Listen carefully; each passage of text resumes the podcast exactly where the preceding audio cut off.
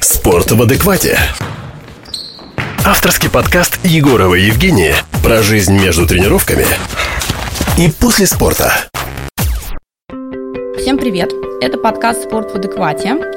А, подкаст, где мы говорим про выход из спорта, про жизнь в спорте, про жизнь после спорта и для кого-то жизнь до спорта. Сегодня очень необычный выпуск. А, история а, этого подкаста – это совершенно удивительное стечение обстоятельств, знакомств и отклика присутствующих. Сейчас всех представлю. Соответственно, тот, кто постучался и предложил вообще записать этот подкаст.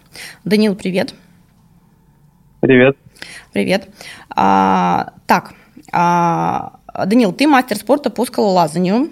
А, ты работал в этом спорте три года. И когда мы с тобой начали общаться в Инстаграме, а, я увидела, что у тебя изменилась шапка профиля, то есть ты ушел в маркетинг. А, собственно, ты тот, кто вышел из спорта, хотя в спорте ты был, напомню, сколько? В спорте я около 12-13 лет. 12-13 лет. То есть это карьера профессиональная, и в спорте ты с 9 лет, да, то есть ты с, я, с раннего возраста. Да, с раннего возраста. С раннего возраста. И ты эту индустрию знаешь изнутри, а, ты вышел из спорта, ты реализовался как а, не в индустрии спорта, а, и, собственно, поэтому тебе эта тема интересна. Индира, добрый день. Здравствуйте. Здравствуйте.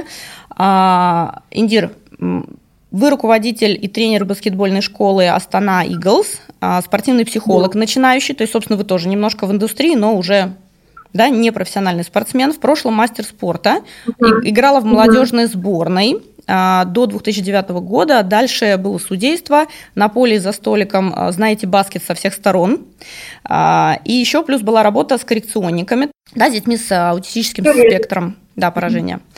Спасибо. Так, и э, наш замечательный гость, Канат, спасибо большое, что согласились прийти. Это Канат, здравствуйте, Сахария, а, генеральный директор медиахолдинга Атаменкин Бизнес. Также есть одноименный телеканал, информационный портал InBusiness Казахстан член первого национального Курултая при президенте Республики Казахстан, руководитель столичного филиала Казахстанского медиа-альянса, про спорт. Президент столичной федерации водных видов спорта Республики Казахстан, вице-президент Республиканской федерации мастеров плавания, мастерс. И, э, собственно, то, что зацепило в вашем аккаунте, и то, что мы с вами до подкаста еще обсуждали, а, с начала этого года, с начала 2022 года, а, вы подняли совершенно удивительную тему ответственность освещения суицидов в СМИ. А, и э, как человек, который э, в медиа-среде находится, да, а, мало того, что вы как вице-президент Федерации мастеров плавания финансируете проведение регулярных чемпионатов Республики Казахстан по плаванию среди ветеранов и любителей, и как президент столичной Федерации водных видов спорта еще продвигаете две основные идеи – развитие массового спорта и плавание как жизненно необходимого навыка ребенка. А, день добрый. Да, совершенно верно. Спасибо большое за приглашение. Спасибо, что согласились.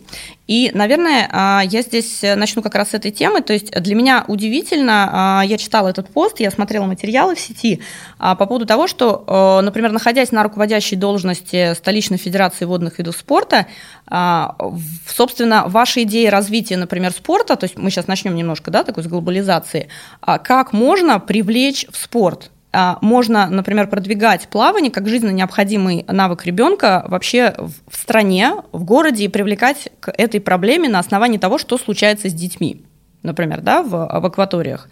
А можете рассказать про этот опыт, вообще про то, как а, вы и спорт, да, потому что вы не из профессионального спорта, но при этом вы круто это делаете. Спасибо большое. А, я хотел бы поблагодарить всех участников и Данила, наверное, в первую очередь, потому что он, так скажем, был инициатором этого подкаста. Спасибо, что вот начинаете с моего опыта. Буквально вот а, недавно, в июле месяце, мы провели четвертый чемпионат мастерс среди любителей ветеранов плавания. Там присутствовало около семи стран а, и больше около 200 спортсменов, и в том числе и пара спортсмены. Э, и мы э, в оргкомитете, там же очень много э, тренеров, которые тренируют сейчас детей плаванию.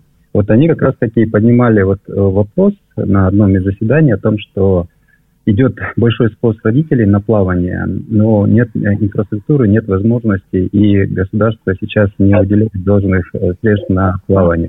При этом отмечается, что в западных странах вообще детей, принимая в школу выставляют определенные требования, чтобы они умели держаться на воде. И там очень сильно распространен именно вот этот институт, именно то, что плавание является жизненно необходимым навыком ребенка. И вот, получается, меня это очень сильно задело, и мы решили совместно с коллегами из оргкомитета активно продвигать эту идею, потому что мы начали изучать статистику. У нас ежегодно порядка 400 людей в Казахстане погибает – Э, на воде во время отдыха. Из них э, очень много детей погибает, там, ну, порядка половины детей просто. И что здесь э, очень важно, то, что, к сожалению, ну, Казахстан является материковой страной, у нас нет таких больших водоемов, там, морей, океанов, и, конечно же, мало внимания должно уделяться именно строительству бассейнов и все, что связано с водными видами э, спорта. Эм, вот эм, как бы сама идея вот родилась именно так, а вы абсолютно правы, то что это, это же системная работа эм, и э, требует включения, вовлечения всех ведомств. Да? Это, во-первых, э, министерство, причем не только Министерство спорта, это Министерство э, образования, а, во-вторых, это вовлечение всех исполнительных местных органов, это наши акиматы, и, конечно же, государственные бюджеты, но в том числе и всех федераций спортивных, связанных с водными видами спорта. Поэтому э, мы сейчас ведем какую работу? Так как э, понятно, что все у, сводится к финансированию, мы сейчас э, ведем такую подготовительную работу. Мы Эм, ну, я как э, член национального Курултая, эм, если кто не знает, национальный Курултай – это такой общественный совет, так скажем, ну, старейшин, наверное, да, исторический такой вот, которые президенту дают э, как бы, ну, видение, срез настроения общества в целом, для того, чтобы он мог э, формировать, корректировать свою внутреннюю политику. Вот. И в качестве вот, членам Национального куртала я предоставлял э, президенту свои предложения о том, что э, вот э, так как у нас просто в мирное время дети гибнут на воде из-за того, что не умеют плавать, то это для нас является определенной проблемой. И причем, кстати, не так давно было э, принято в сейчас боюсь ошибиться, но вообще есть э, Э, принят День защиты детей на воде. Вот. И это является уже международной признанной проблемой во всем, во всем мире. Так вот, эм, сейчас мы тоже эм, будем организовывать встречу с Министерством образования, с Министерством спорта. Кстати, с министром спорта я встречался. Он э, однозначно поддерживает эту инициативу и будет максимально оказывать всемирную поддержку. Более того, я скажу, что министр спорта говорил о том, что плаванию будет уделять а, особое внимание, потому что это медалоемкий вид спорта. Один пловец может с Олимпиады привести очень много э, медалей. Да? Вот, э, в принципе, вы знаете, э, легендарный Майкл Фелпс, какое количество медалей он привозит с одной Олимпиады. В то время, например, как э, другие виды спорта, они могут ну, максимум одну медаль только привести. Вот. вот это вот э, коротко. Э, я думаю, как говорится, знаете, э, первым было слово, поэтому мы начинаем вот с такой подготовки именно для того, чтобы эм, убеждать и чтобы пропагандировать эту саму идею. И, конечно, мы с коллегами подали тоже информацию в Министерство спорта о том, что Э, на э, основании государственно-частного партнерства имеется возможность строительства много бассейнов, э, малых бассейнов, легких конструкций для того, чтобы как можно больше было бассейнов в Казахстане. Спасибо. Спасибо, я об этом читала, и на самом деле это круто. То есть вы видите э, заход в эту программу с такого системного масштаба, то есть что можно делать, чтобы да, э, использовать да. фактор да, а, некой неготовности да, населения с младшего возраста плавать, и при этом находясь на а, достаточном уровне управления да, и умения донести информацию, вы эту программу реализуете таким образом, но при этом это позволяет привлечь дополнительное финансирование. Правильно понимаю? Да, да, да, конечно. Более того, президент на последнем послании говорил о том, что сейчас нет необходимости вкладывать больших денег э, в, э, в развитие вот профессиональных э, спортивных клубов, да, а, коммерческих, а есть необходимость развития массового спорта, физической культуры. Это во-первых. Вот, а, а, во-вторых, а, то, что а, он поставил во главу угла именно физическую культуру здоровья нации. Ну, это вообще, э, так скажем, э, такая тенденция и концепция да, развития, или это в сфере, э, в сфере того, что сейчас вообще творится с постковидными времен, временами и тем, что, допустим, был перенос Олимпиады, даже и так далее. То есть это с чем связано вообще, с, как, с каким направлением? Вы имеете в виду э, акцент на развитие на массовость. массового спорта? Да, да. Да, да, конечно. Видите, э, это же не секрет о том, что вообще спорт высших достижений – это, так скажем, естественный отбор. А естественный отбор всегда дает э, отличные результаты, когда есть массовость. То есть от, масс, от э, количества переходит в качество. И я как бы не то чтобы я, я как бы занимался в юношестве активно волейболом, очень, ну, так скажем, не то что профессионально, да, но я в городском клубе выступал, э, «Волна», это было еще в советское время по волейболу. Вот, потом, конечно, ну, так получилось, что мой тренер ушел э, в клуб «Дорожник», это был самый сильный клуб э, в Алмате, и как-то у меня разошлись пути с волейболом, хотя у меня очень хорошо получалось. Я до сих пор активно играю в волейбол, э, любительский, разумеется. Но в связи с тем, что спорт, как говорится, ты можешь уйти из спорта, но спорт из тебя не уходит. Э, я в любом случае активно начал заниматься плаванием в свое время. Это было, кстати, тоже было как бы немножко вынуждено, не было бы, как говорится, как это, есть же пословица, да, не, не, не было бы, не, да, не, не было бы счастья, да несчастье не помогло, счастья, да. да. Несчастье помогло, да, у меня была серьезная проблема с позвоночником, единственный спорт, который мне разрешил врач, это было плавание.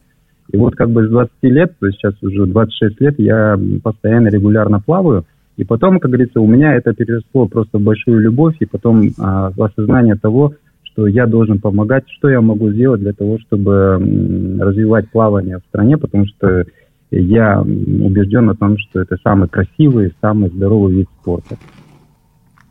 Круто. Это вы как раз опередили вопрос. Я хотела уточнить, э, занимались ли спортом профессионально, да, занимаетесь ли до сих пор и каким спортом. Поэтому спасибо, что опередили. То есть это как раз тот случай, когда а, вы занимаетесь э, сначала профессионально, потом уходите в любительский спорт, да, когда он из вас не вышел, да, как сказали.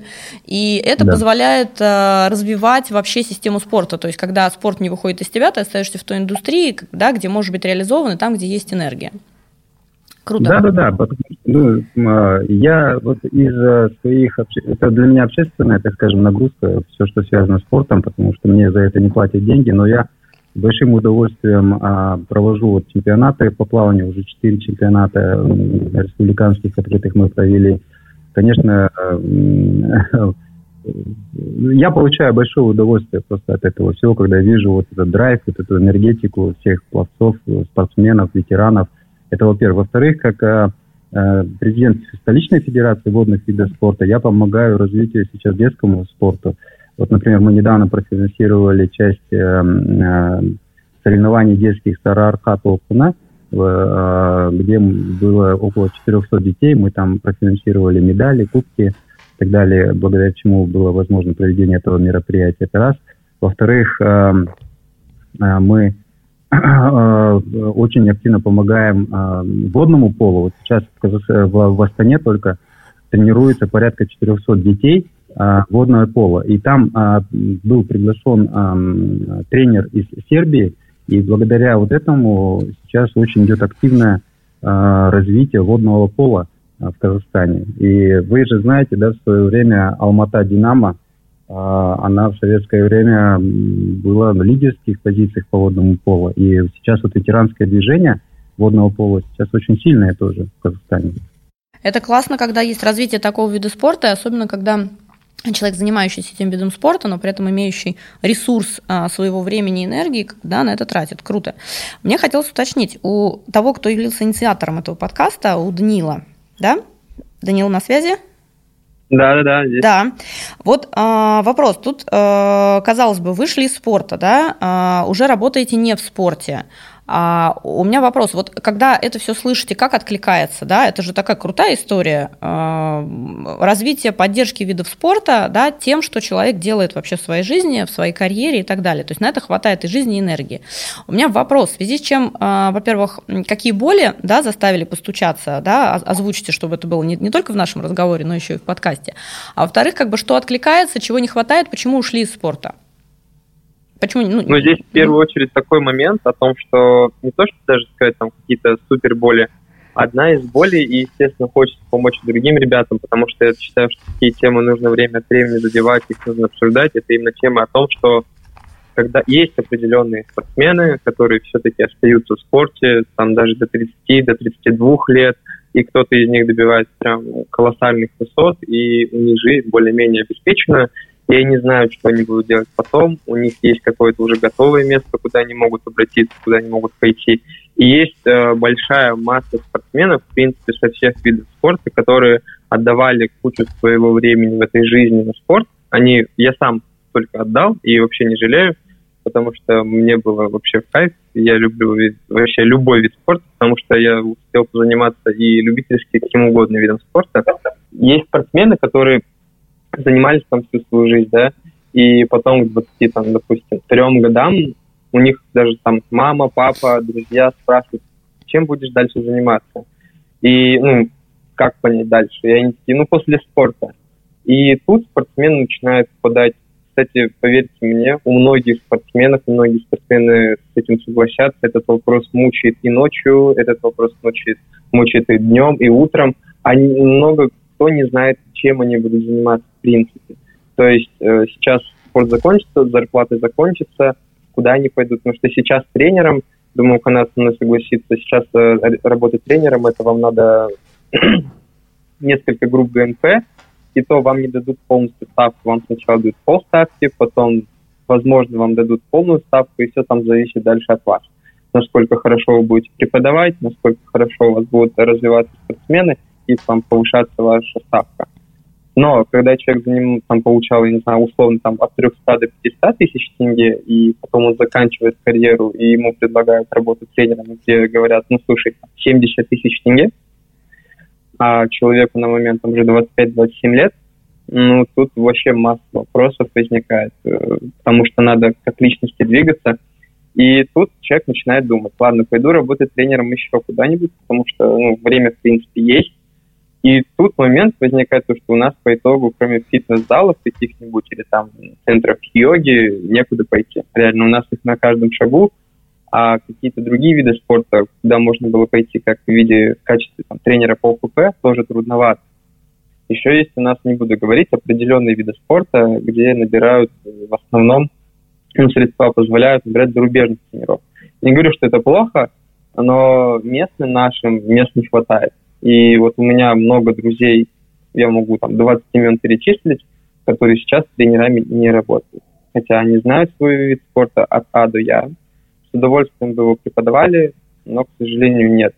И еще есть такие моменты о том, что да, там тренера приезжают к нам сюда, зарубежные, и мало в каких видах спорта готовы уделить время. То есть вот они привезли тренера, давайте сделаем какую-нибудь конференцию, давайте он передаст как-то опыт, давайте мы с ним как-то договоримся. Такое я видел, но очень редко, на моей памяти было буквально там раза два-три, и в основном мы идем из года в год вот таким вот образом, и ничего такого нового нет. Хотя вот я лично, когда в маркетинг перешел, я же не просто вот, ой, а дайте я займусь маркетингом. Это было так, что мне тема понравилась, я понял, что там можно заработать чуть больше, и пошел туда и начал развиваться там. И, в принципе, мне тоже здесь нравится, занимаюсь этим до сих пор но все-таки не отказываюсь от спорта. То есть я до сих пор сейчас активно занимаюсь, езжу на сборы время от времени, если есть время. И хочу все-таки работать потом тренером. Но я понимаю, что я сейчас пойду тренером работать, и у меня просто мне не хватит на жизнь. Абсолютно. Ну, то есть это просто вот. вопрос тут... все-таки финансовый ухода. Но здесь момент финансов э, один из основополагающих, но он еще исходит из-за того, что нету мест, где можно поработать.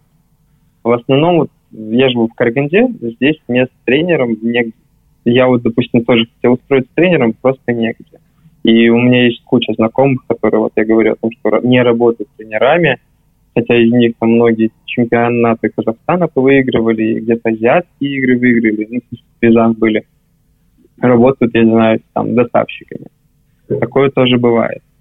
То есть изредка кто-то там может куда-то пойти в школах. Э, я сейчас не про общеобразовательные, а там по видам спорта. Многие переполнены, то есть нет места тренерам принципе. И вот как Канат правильно сказал, что не создают структуру, инфраструктуру о том, что нужно строить больше спортивных заведений, а, где будут больше заниматься спортом, где и тренерам будет место. Вот это, естественно, одна из таких самых больших полей. Ну, Потому есть... что спорт это классная штука, ей нужно заниматься, ее нужно максимально пропагандировать, э, и она помогает не только там, быть здоровым, она помогает быть здоровым психологически, она учит мотивации, она учит характеру. Это самое лучшее. Евгения, если позволите, я вот хотел бы тоже поддержать Конечно. Данила, потому что вопрос финансирования, я считаю, это самое главное в спорте. Это же не секрет, что большой спорт – это большие деньги. У нас, э, к сожалению, немножко был деформирован процесс финансирования в Казахстане спорта массово. Вот смотрите, примерно такие цифры, да, порядка 30 с лишним миллиардов тенге на развитие спорта выделялись в регионах, это вот наши местные исполнительные органы, и из них порядка 20 миллионов, миллиардов, прошу прощения, выделялось только на футбол. Причем на футбол всегда приглашались легионеры, как правило. Вот так а 10 миллиардов выделялось, то есть одна треть только выделялась на все остальные виды спорта. И как вот один функционер от спорта говорил, то есть фактически, э, ну, это говорил генеральный секретарь Национального олимпийского комитета, у нас, получается, местные исполнительные органы направляют 20 миллиардов на содержание 50 спортсменов и 10 миллиардов на содержание 1000 спортсменов. Вот, к сожалению, вот так вот и получалось. А в, а в сухом остатке у нас Э, футбол казахстанский как и не был развит, так и, так и до сих пор ничего не показывает, понимаете. Э, вопрос финансирования самый большой. Я тоже вот знаком с огромным количеством спортсменов. Вот, допустим, меня сам тренировал мастер спорта международного класса. Он тренировался вместе с Баландином, нашим э, чемпионом олимпийским. Вместе они тренировались, но там разошлись у них пути по тренерам и так далее. И да, действительно, вопрос финансирования, вопрос зарплат, содержания – это очень сложный вопрос. Ну, это еще зависит от э, популяризации вида спорта, это зависит от э, показа на каналах, да, потому что трансляции, от этого тоже зависит финансирование, ну, по крайней мере, коммерческие моменты, да, не государственная поддержка. И плюс еще я так понимаю, что это вообще зависит, опять же, от направленности, э, от, от комплекта медалей, например. Да, очень важный момент, что как помимо вот а, того, что вы рассказали о том, что финансирование шло там, да, на футбол, а все остальное, да, было по некому там принципу остатка, а, еще важно понимать, что а, комплектность медалей, то есть всегда, например, государственная поддержка, это когда много комплектов медалей, да, и при этом их может вывести один спортсмен, это всегда интереснее. То есть здесь вопрос того, что, конечно, рано или поздно встает такой момент, а, а вообще только ли государственной поддержкой можно пользоваться? Вот я из-за этого хотела э, спросить у Индиры Тимирхановны, относительно баскетбольной школы, да, вы же руководитель. А, то есть это коммерческая школа или государственная? Это коммерческая. Это моя личная школа, которую я открыла почти 7 лет тому назад. И, наверное, я с Данилом в какой-то мере соглашусь, но и с другой стороны, мне кажется, если мы все время будем ждать а, помощи а, кого-то, то нам, конечно, будет очень сложно. Я э, сама уже как бы пошла по другому пути, не ожидая помощи, сама открыла школу. И вот так вот начала развивать баскетбол, потому что я начала заниматься с детками с трех лет. В принципе, баскетбол с трех лет он не нужен. Но м- именно этот возраст как бы более наполняем группы, группы и больше стали приходить дети, чем, например, дети в 9-10 лет. То есть это коммерческая школа в плане того, что там родители платят за спортсменов, правильно я понимаю? Да. Угу. Угу. Это на самом Можно деле... добавить? Да, конечно, естественно. Здесь есть такой момент, я говорю, я, я понимаю, что если, допустим, у нас там 10 спортсменов, и один все решил стать тренером, понятное дело, то, что, ну, давай, сам когда что-то придумывай, сам что-то делай, и я тоже хотел за это сказать, есть, естественно, сейчас, если подтянуться к новым знаниям, можно создать свой курс, открыть свою школу, это понятное дело, все здесь зависит от человека, но здесь прям такая глобальная задача, и она основывается на том, что у нас, с одной стороны, это вот везде так. Просто у кого-то получше, у кого-то похуже. А само же государство и сами смыслы людей подразумевают о том, что нужно заниматься спортом. И вот у нас какая-то школа, а, где там помещается, ну, может туда ходить там, тысячу спортсменов. И вот они начинают, эти дети, ходить, им начинает нравиться. Да, понятно, дело, кто-то отсеивается, тут опять приходит. И это прямо в таком глобальном уровне, и по итогу мы там получаем 100 или там, даже 200 в одной школе хороших спортсменов, а, которые хотят свою жизнь посвятить спорту, и тренера им их говорят о том, что иди учись на тренера, потому что ты, скорее всего, тоже будешь работать тренером. Он с этим согласен. У нас многие спортсмены отучились на тренеров, и мы имеем количество такое 100-200 да, человек. А если мы вернемся на, там, допустим, местный уровень, вот у нас здесь в Тараганде там 4 учебных заведения, которые выпускают ежегодно от 150 до 200 тренеров. И многие из них сами спортсмены. И это прям такой глобальный уровень. То есть это как замкнутый круг. Мы создаем спортсменов, эти спортсмены по итогу тоже хотят становиться тренерами, создавать спортсменов, и тут вот этот круг прерывается. То есть вот эта часть, чтобы снова пойти в круг, она прерывается, потому что нету ни финансирования, нету такого четкого контроля с точки зрения государства, не растет инфраструктура, но зато у нас есть заведения, которые выпускают тренеров. Зато у нас есть заведения, где готовят спортсменов, а они потом становятся тренерами. И это вот вроде как бы с одной стороны продукт хорошо подтягивается, с другой стороны усваиваемость продукта низкая. Индира, а вы пользуетесь э, программой Art Sport? У нас в Казахстане в 2022 году была отличная инициатива, она до сих пор продолжается, немножко с пробуксовкой, конечно, там, но а, у нас введен институт такого подушевого а, финансирования детского спорта. То есть идет очень большая, дают э, государство субсидии на а, вот эти вот а, кружки и спортивные секции для детей. Вы пользуетесь, Индира, да? А, нет, не пользуюсь. А у вас, получается, только родители оплачивают, да? Да. Угу. Понятно. Но вообще, э, вот э, эта программа Art Sport, то есть там не, не только спортивные секции, но еще кружки по э, ну, культуре, рисование, это комментирование и так далее.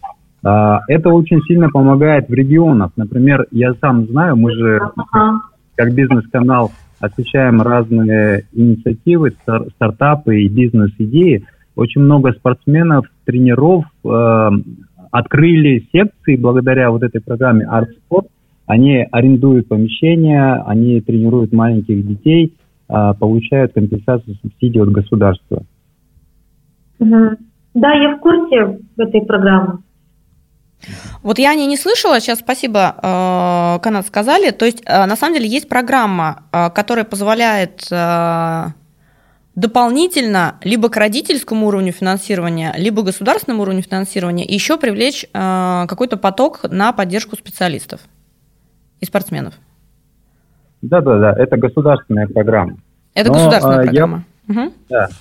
Я вот хотел бы очень э, поддержать Евгения, ой, Данила, прошу прощения, потому что на самом деле, вот он э, ту важную вещь сказал о том, что спортсмены должны тренироваться в хороших условиях, да, потому что, ну, спортсмен это, так скажем, ну, а, а, тонкая натура, да, там, а, особенно в спорт высших достижений, там а, понятно, что физический а, понятно, уровень это понятно, но еще и морально-психологический уровень должен быть на высшем уровне.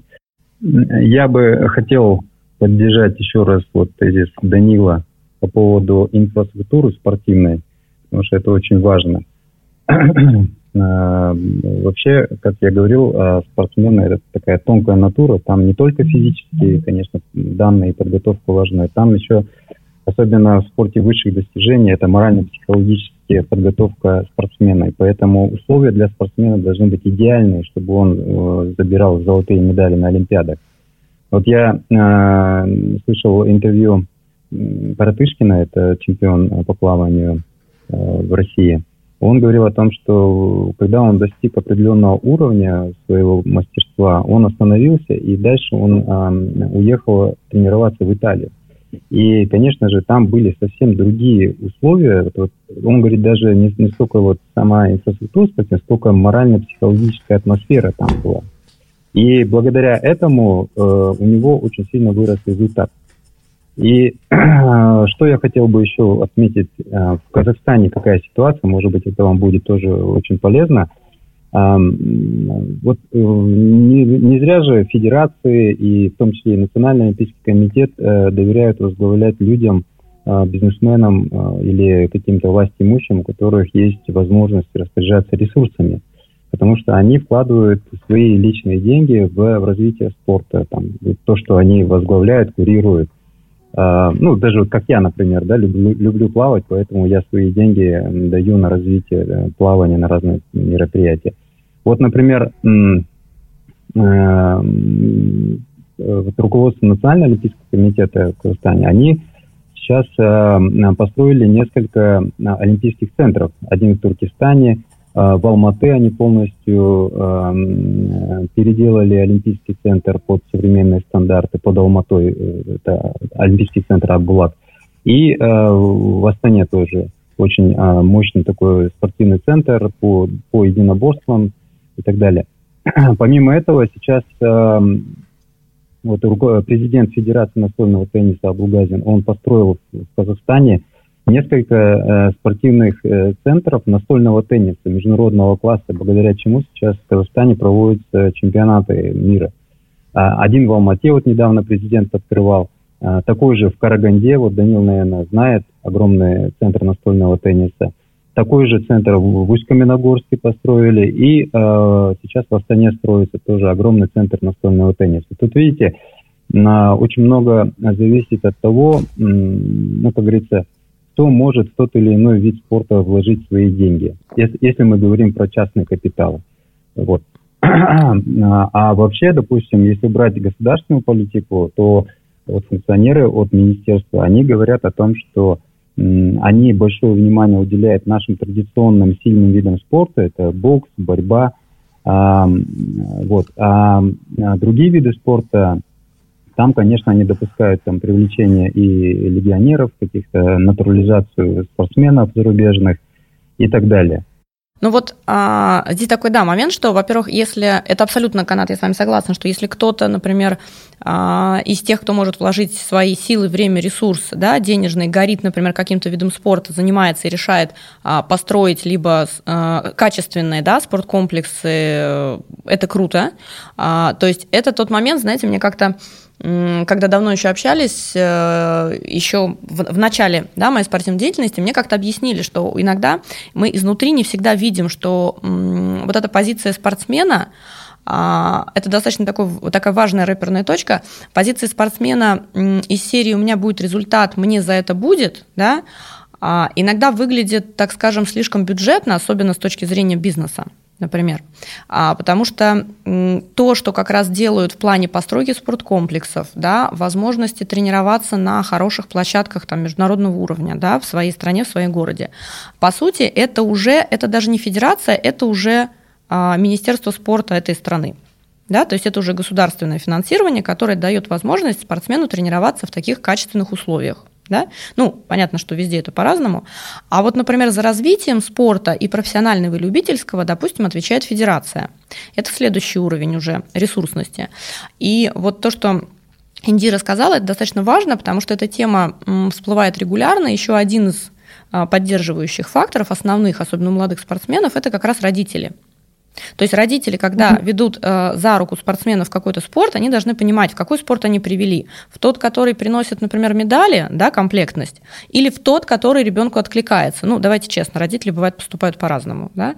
А тот вид mm-hmm. спорта, который когда-нибудь э, ребенка будет поддерживать, будет монетизация, или тот вид спорта, который просто хотел папа заниматься, а у папы не получилось, он туда ребенка привел, сына а, или дочь. А, и вот этот фактор тоже важен. То есть родители, например, на мой взгляд, должны достаточно системно смотреть и видеть вот эту всю картину, а, что нужно будет, во-первых, либо оплачивать, да, как Индир у вас, например, да, частные занятия в баскетбольной школе, либо отдать в государственную школу, где кажется, что не нужно вливать никаких средств, но по сути, например, семья молодого спортсмена, ну, все рано или поздно, да, из молодых вырастают уже молодых профессионалов, спортсмена юниора, это, по сути, то, что его поддерживает э, практически в первую очередь. То есть это готовность семьи дополнительно во что-то вкладывать. Да? И то, что у спортсмена, это я сейчас к чему веду, сейчас объясню да, некую концепцию, то, что у спортсмена есть возможность э, тренироваться в классных условиях, это офигительно. То, что у спортсмена есть возможность выезжать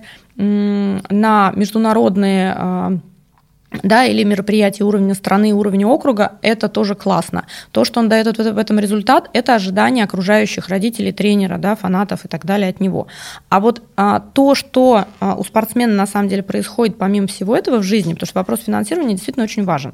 Здесь вопрос другой. А, всегда этот вопрос всплывает не тогда, когда спортсмен в спорте, а тогда, когда спортсмен понимает, что ему надо либо принимать решение уходить из спорта, ну, в результате травмы, да, либо он понимает, что результата нет, и и куда он может пойти, допустим, тренером, да, Данил, это вот то, что вы говорите. И в этот момент вопрос финансирования, он становится самым таким актуальным. И у меня всегда а, вопрос больше, наверное, к личности спортсмена, потому что это дело не в том, что, как мое видение, моя концепция, это просто такая некая уже доказательная база практически, что если человек все время а, своим телом отдает за результат и периодически не понимает, где он еще может развиться, ну вот, да, взять любого из вас, да, а, вы вышли э, из спорта, да, двое из вас, Данил вышел из спорта, ушел в таргет, да, в СММ. А, Индир, вы вышли из спорта, но вы остались в этой индустрии, да, так получилось, что вы решили, да, коммерческую школу сделать. Соответственно, Канат, вы э, в спорте не были профессиональны, но вы до сих пор занимаетесь спортом, и вы прикладываете усилия для того, чтобы поддерживать этот спорт, да, с тех ресурсов, которые у вас есть. И вот мне кажется, что на самом деле спортсмен э, сам по себе как личность должен обладать а, достаточными качествами, да, проявленными для того, чтобы вообще себя реализовать. Да? Дело не в том, что себя продать, да, какой-то там стране, да, или совершить какую-то релокацию и прочее. Но, допустим, а, вот сейчас а, у вас есть яркий пример, про который мне тоже Данил рассказал, Нора Джирута, да, она кенийка, бежит, например, за Казахстан, да, на ближайшей летней Олимпиаде, правильно формулирую? Угу. Вот ее да. же, да, ее же пригласили, то есть, а, ну давайте так, понятно, что это киника, да, понятно, что у нее гены, да, что это в принципе спортсмены продающиеся, но тем не менее ее же пригласили, то есть это спортсмен, который со своими а, личностными и техническими качествами, профессиональными, профессиональным уровнем дорос до того, например, что его пригласила к себе, это очевидно а, уровень все-таки, да, то есть Казахстан хочет медали, да, в этом виде спорта, и тем не менее ее пригласили. То есть здесь что? Здесь просто, а, здесь просто финансирование. А, ну, я думаю, что изначально этот спортсмен выбивался из достаточно таких, да, как бы маргинальных слоев, скорее всего. Здесь вопрос личности спортсмена, здесь вопрос поддержки государственной, да, здесь вопрос хорошего маркетинга и раскрутки бренда или что? Как вот для вас эта ситуация, например, выглядит? Ну, я понимаю, объемный вопрос, но я надеюсь, затронула. Я думаю, сначала спортсмены ответят, потом я скажу. Конечно. кажется, Спортсмены. Да не а, Вы ответите. Здесь момент в том, то, что понятное дело, что да, есть такие моменты, где, ну вот вообще как в Кении очень большая высокая конкуренция.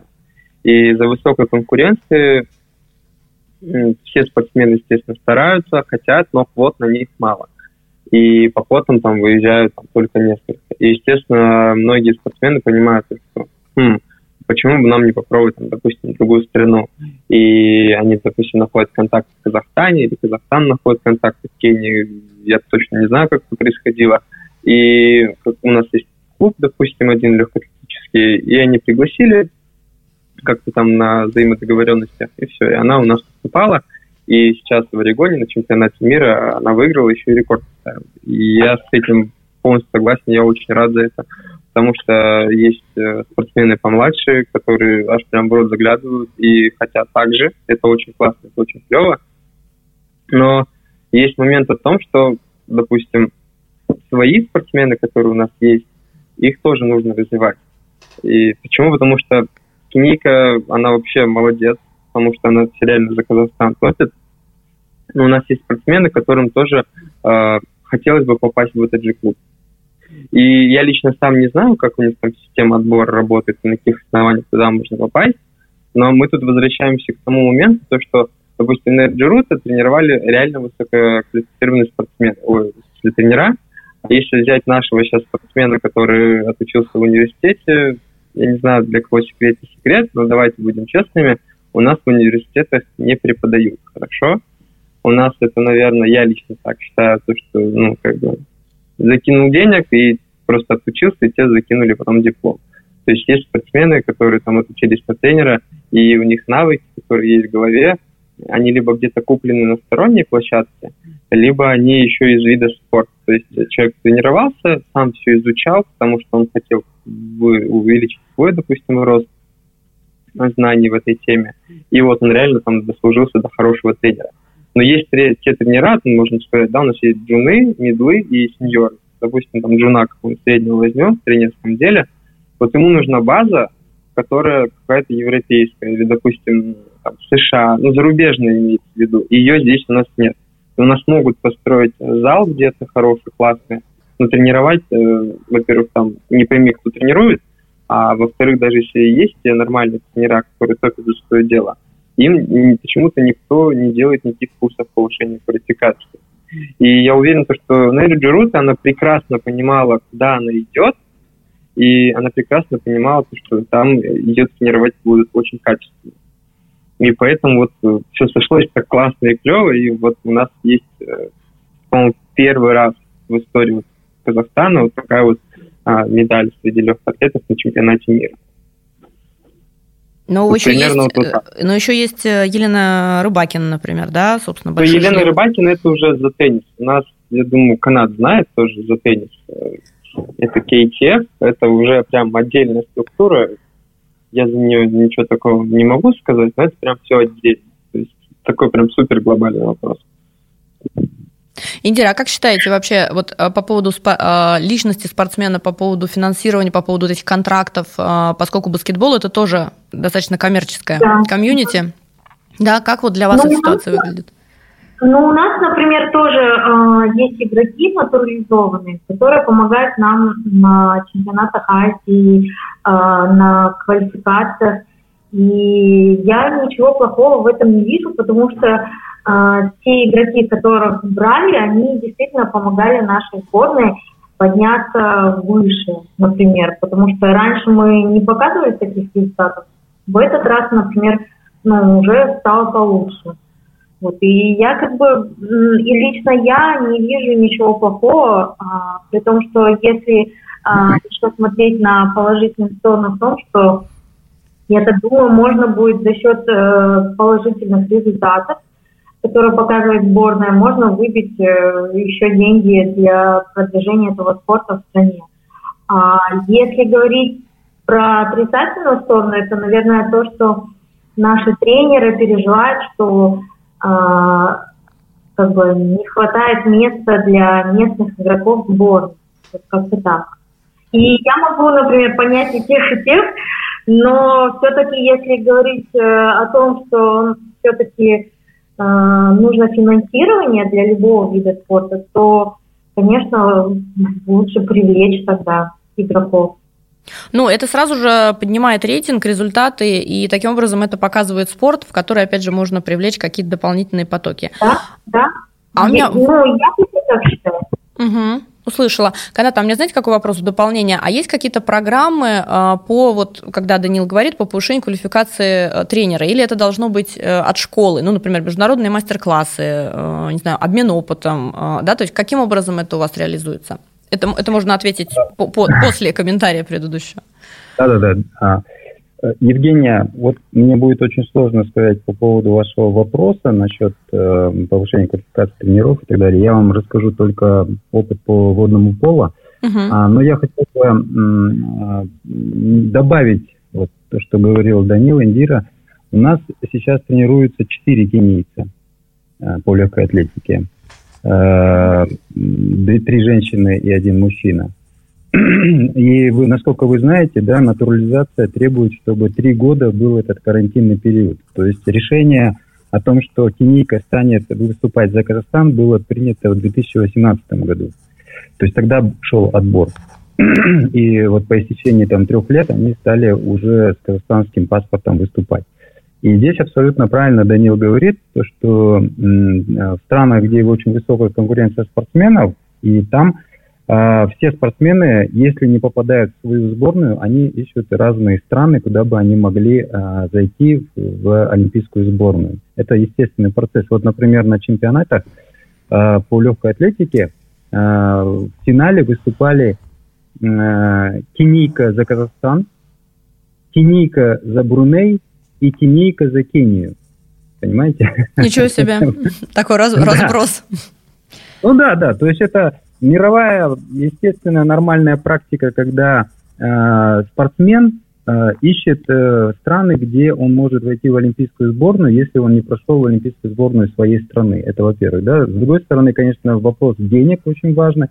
Э, все страны, там и Россия, и США, и Казахстан, все э, привлекают разных э, спортсменов со всего мира, кто как может, да, в этом смысле, что, допустим, из Казахстана многие спортсмены, лучшие спортсмены, я бы сказал, бы уезжали в Россию в свое время, потому что там лучшие условия и больше было денег.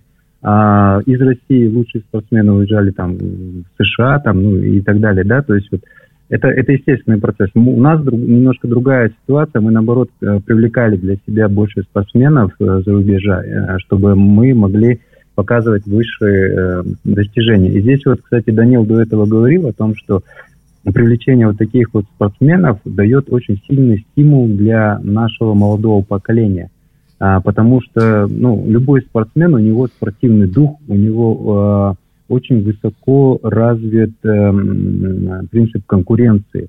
И когда результат, они стараются выше и выше стремиться к этому. Такая спортивная злость хорошая. Вот, поэтому а, вот здесь вот такой вот аспект. У нас по поводу Рыбакиной тоже вы говорили. Рыбакина же была тоже приглашена э, три года назад, э, когда она занимала 200-ю позицию в рейтинге в России.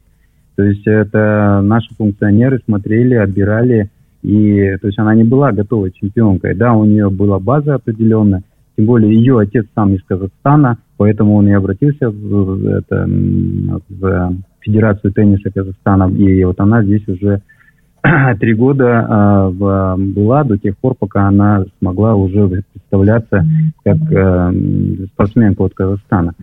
Ну, вот, то есть это как раз вот. вопрос родителей, то есть все-таки папа понял вот эти вот течения, да, и, а, собственно, здесь была а, подача с его стороны. Правильно я понимаю? Ну, да, ну, я, я не знаю прям деталей, да, но ну, я знаю, что из, ее из отец Казахстана, он, да, мой коллега, он работает на телеканале НТВ, продюсер, не знаю, как сейчас. Вот, а, да, и у него дочь талантливая теннисистка, и вот таким образом она у, попала как бы в, в, в сферу, как бы, в поле зрения наших функционеров от тенниса. И огромные деньги, конечно же, в фонд Утимуратова они вкладывали в развитие вот, ее и добились э, хороших результатов. Но а, помимо этого, а, вот если брать просто большой теннис, там же идет очень большая работа по юниорам. И если вы знаете, вот буквально четверка юниоров от Казахстана, они тоже заняли первые места а, по теннису, вот буквально где-то месяц назад, кажется, это была информация. То есть там помимо того, что появляются звезды-легионеры, еще идет э, активное развитие по, ну, как бы школы в целом.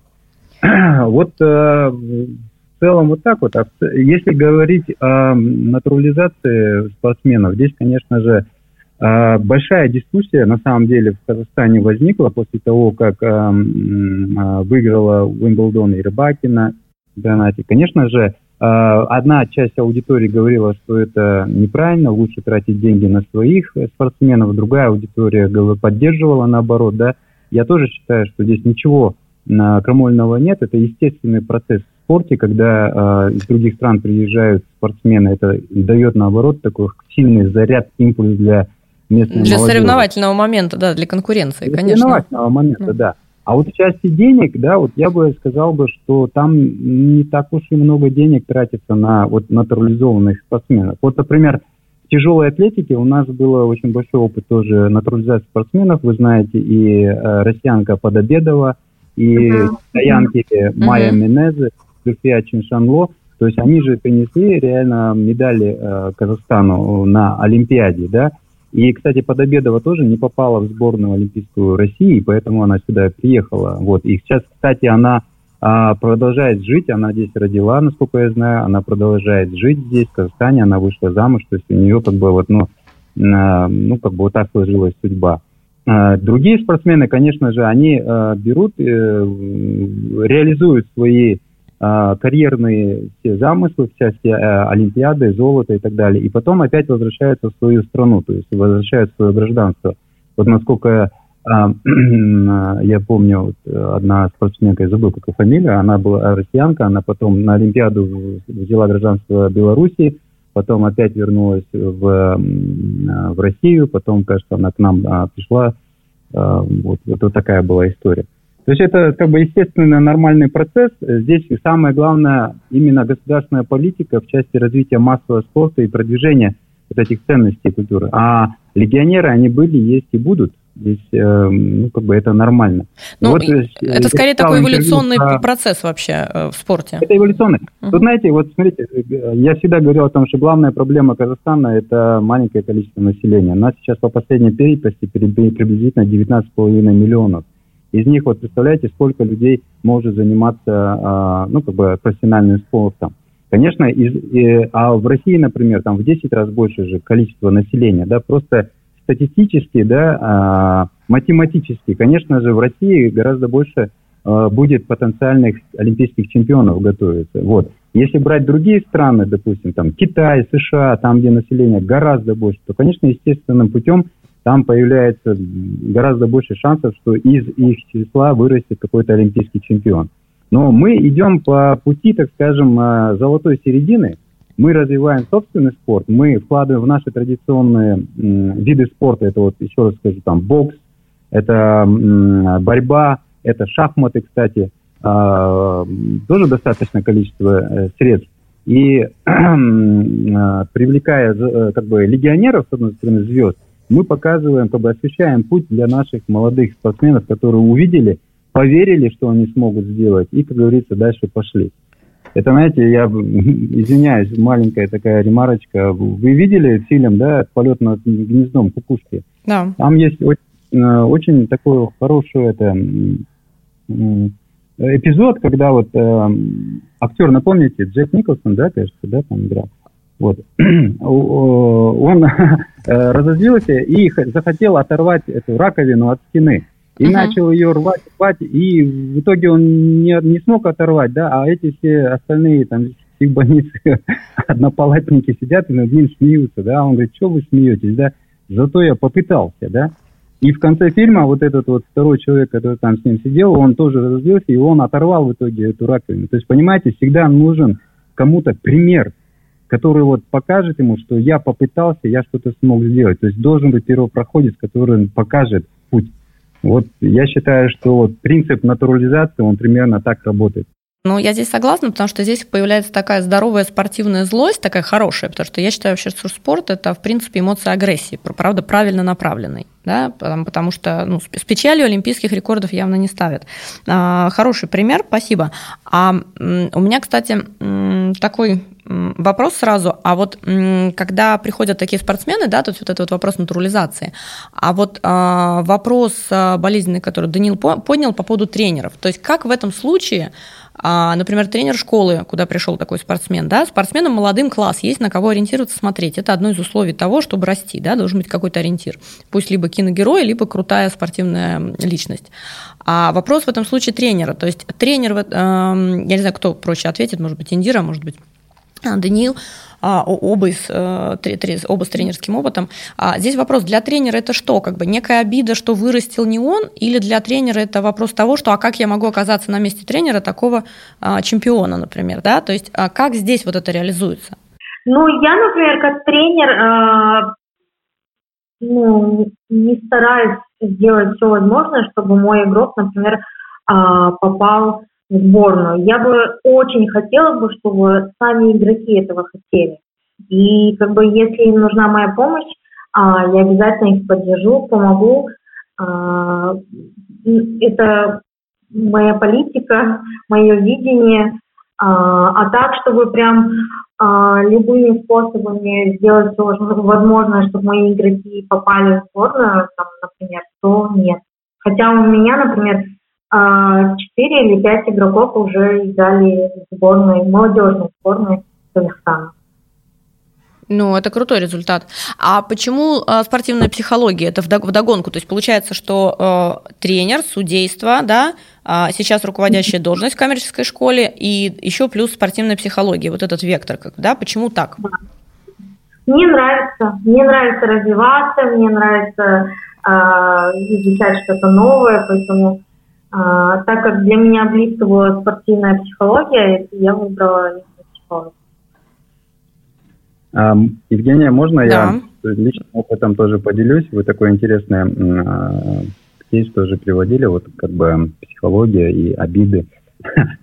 У меня, к сожалению, нет такого большого опыта в спорте профессиональном, но вот то, что было со мной реально, это была такая обида. Я говорил же, в юношестве занимался активно волейболом, играл за, за команду «Волна», она была там в тройке лидеров по Алмате. Вот, и наш тренер перешел в лучший клуб «Дорожник», его туда пригласили. И вот здесь, конечно, у меня возникла очень обида, потому что он а, трех парней забрал с собой, а меня не взял. А, оставили за бортом, да? Да-да-да, меня кинули жестко. Вот. А, для меня была обида, потому что я так любил э, играть в волейбол. И я что делал? Ну, как бы, я пытался доказать, да, что он был неправ. И я, знаете, ходил, вот продолжал ходить на э, тренировки и еще дома дополнительно занимался, ну, в смысле, прыжки, там, отработка, ну, отработка, все, что я помню, меня там мама ругала, потому что я на балконе как бешеный прыгал постоянно и так далее. И в итоге как получилось? Я пришел в дорожник опять к этому тренеру и попросился, возьмите меня хотя бы во второй состав и так далее. И потом, когда была просто товарищеская игра, я начал играть и показал очень хорошую. Вот, вот он меня тогда похвалил и говорит, слушай, ты целый год, получается, я тебя не видел, ты где-то как бы, ну, подрос, так скажем, ну, в игре. Э, вот что было, да, у меня была обида сначала, потом была злость доказать, что он был неправ. А потом, когда он меня похвалил и сказал, слушай, ты так как классно играешь, давай будешь э, дальше играть, у меня почему-то все упало. Ну, как бы, знаете, это... Я, я и тут все случилось, да? Да, у меня мотивация ушла, потому что, как говорится, я для себя понял, что мне главное было доказать, что он был неправ. вот и все. Но там потом уже начались экзамены там в этой школе, как бы уже выпускные. Я как бы хоп, потерялся, потерялся, потом институт и там еще, ну и так далее. Вот. Примерно вот такая вот история, не знаю, может быть, откликается. Вот. Ну, а, а... И на самом деле здесь э, спасибо за пример, потому что а, на самом деле я все думала, как эту тему поднять э, в подкасте, да, просто уточнить, потому что вот у Данила, например, такой болезненный вопрос, что делать? Ты либо спортсмен, либо тренер, да, получается замкнутый круг. А на самом деле между спортсменом и тренером это вообще сложные отношения, а вот... Э, э, так скажем, а, некоторый вот переход, это в частности, да, вот этих спортсменов, а, да, с релокациями, то есть когда ты меняешь тренера, то есть ты меняешь не только страну, город, за который ты выступал, да, территорию, ты же еще меняешь тренера. Ну, маловероятно, что они переезжают со всем своим штабом, да, как, то есть они уже, они уже готовы, может быть, по-разному, да, я уверена.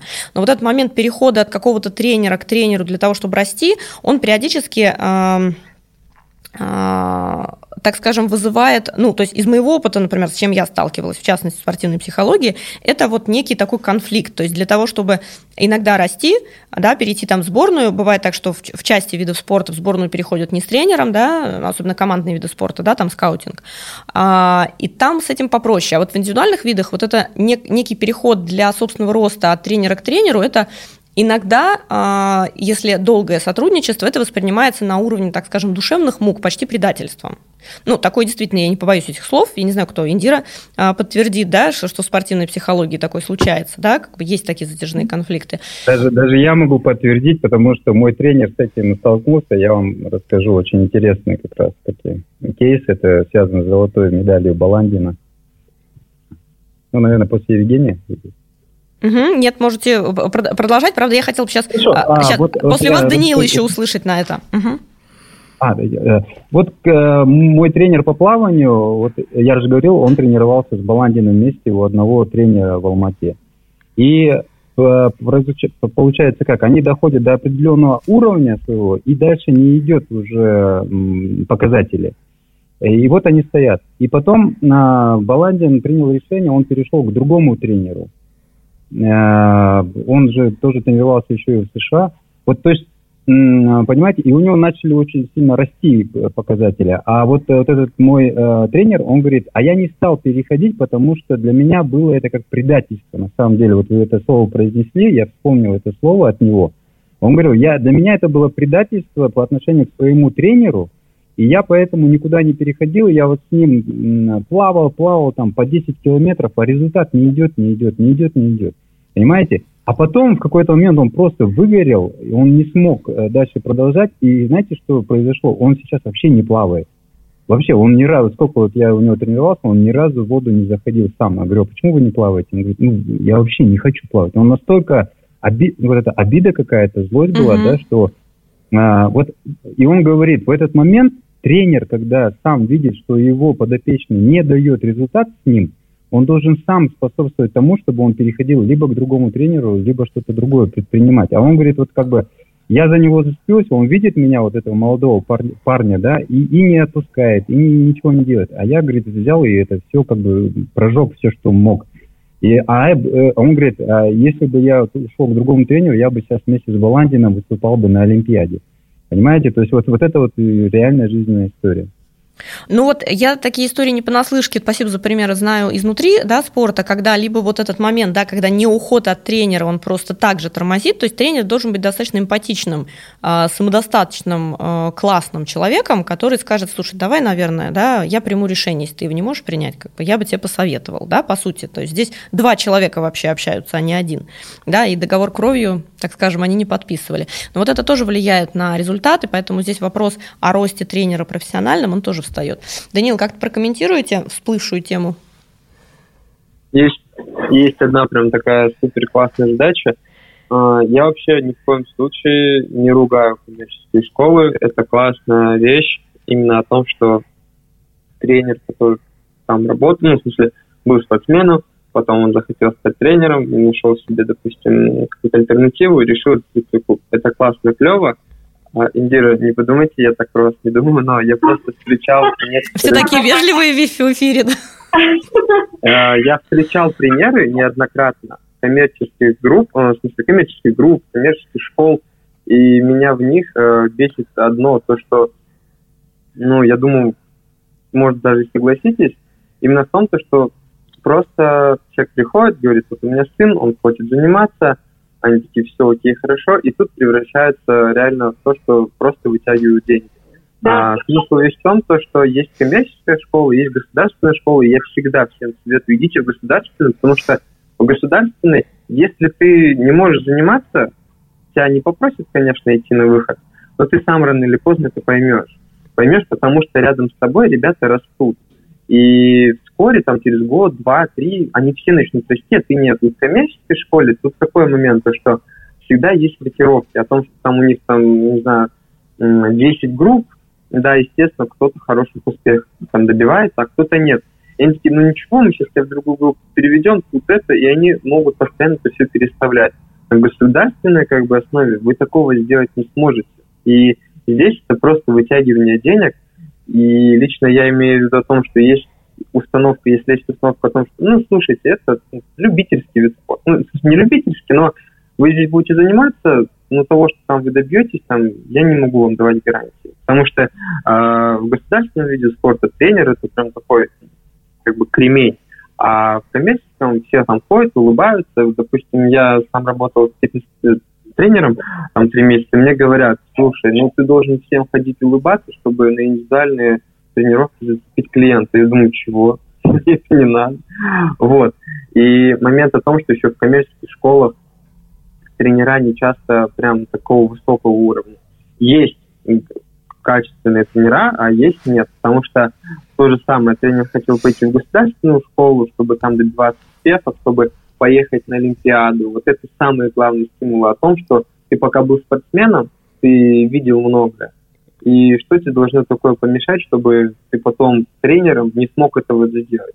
Естественно, каждый хороший спортсмен хочет стать хорошим тренером, повидать мир, а, набрать много кейсов и опыта.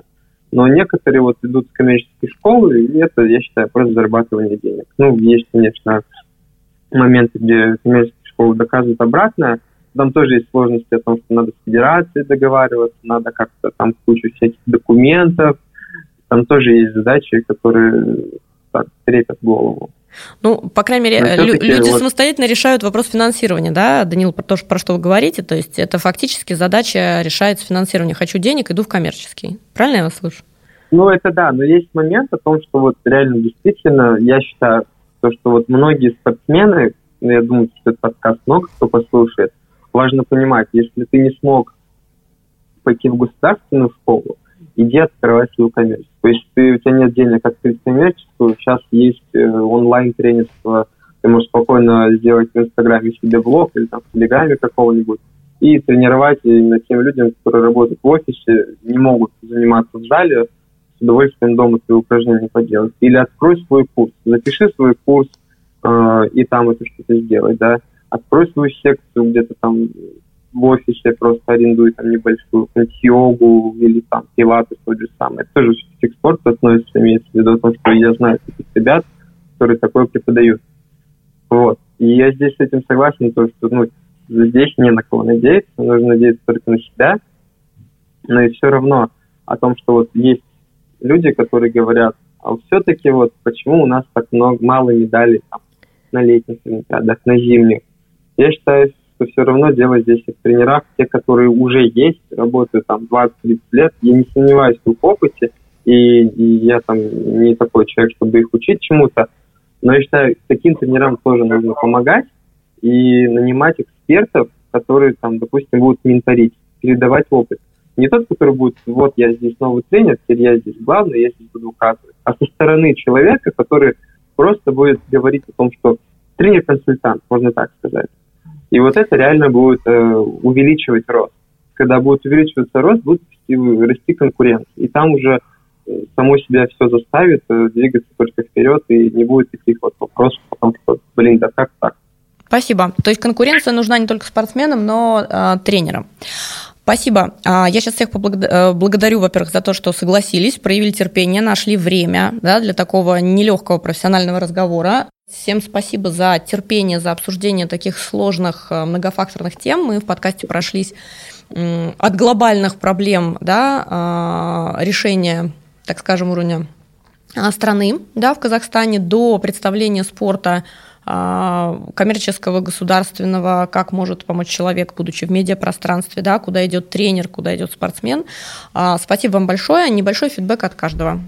А, хочу поблагодарить еще раз э, всех за участие, за приглашение и хотела бы добавить эм, информацию, если, точнее, нашим спортсменам профессиональным, если вдруг они не знают, куда вообще пойти, чем заняться, у нас, кстати, есть э, Казахстанский союз спортсменов. Они помогают э, нашим профессиональным спортсменам после завершения карьеры.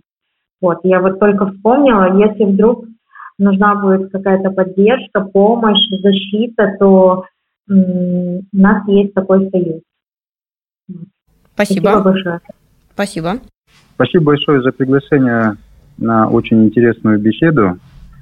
Вообще спорт, я думаю, должен пронизывать жизнь каждого человека, потому что это не только физическое здоровье, но и морально-психологическое здоровье человека. И вообще я придерживаюсь простой концепции о спорт и мир. Я думаю, что спорт всегда должен нести дружбу и мир во всем мире. Спасибо большое. Спасибо. Даниил, вы как родоначальник а, этой встречи. А, дадите фидбэк по итогу, потому что, собственно, благодаря вашей идее мы сегодня действительно все собрались для такой интересной и непростой беседы. Поэтому спасибо вам отдельное. Вот, рада буду услышать пару слов в окончании подкаста. Спасибо вам всем, во-первых. А во-вторых, это ребята, кто будет слушать этот подкаст, знаете одно. Спорт – это сила, вот. И это самое важное, но одна из самых важных вещей в жизни. И поэтому развивайтесь в спорте.